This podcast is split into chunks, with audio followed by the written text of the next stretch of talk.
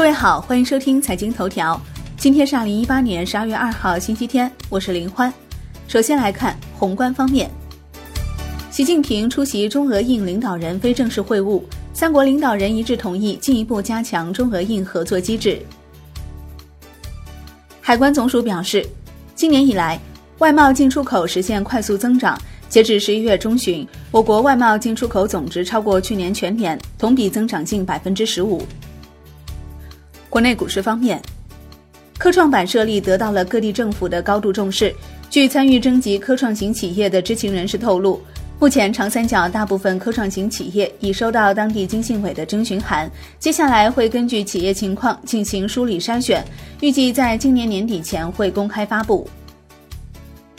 上海上市公司纾困基金正式起航，以上海市属国资运营平台国盛集团为主，联合相关市属国企发起设立的上市公司纾困基金，正式在中国证券基金业协会完成私募股权投资基金产品备案，开始投入运作。金融方面，证监会副主席方星海表示，做好股指期货恢复常态化交易的各项准备。楼市方面。融资闸门陡然放开，房企资金之渴缓解。十一月以来，多家房企密集发布融资动态，合计融资超千亿，但资金成本高企，可能让效果大打折扣。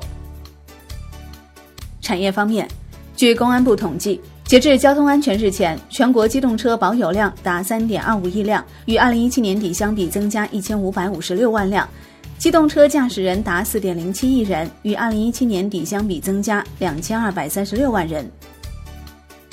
北京市副市长殷勇表示，目前正在抓紧谋划新一轮服务业扩大开放，将以更大的力度实现更多的突破。国资委副主任徐福顺表示，严格规范中央企业金融业务，主业整体亏损的企业严禁新增金融业务投资。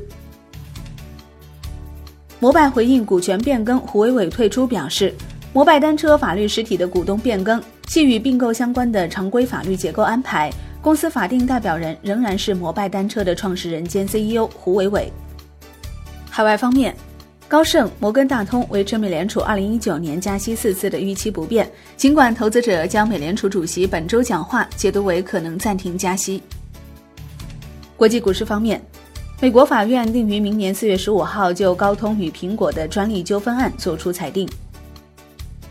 北京市工商局海淀分局发布行政处罚决定书，北京百度网讯科技有限公司因发布含有淫秽、色情、赌博、迷信、恐怖、暴力内容的广告，被处罚款六十万。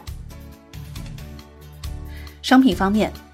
上期所理事长姜岩表示，目前已经具备了推出航运指数期货的条件。上期所和上海航交所正在合作开发航运指数期货。好的，以上节目内容由万德资讯制作播出，感谢您的收听，我们下期再见喽。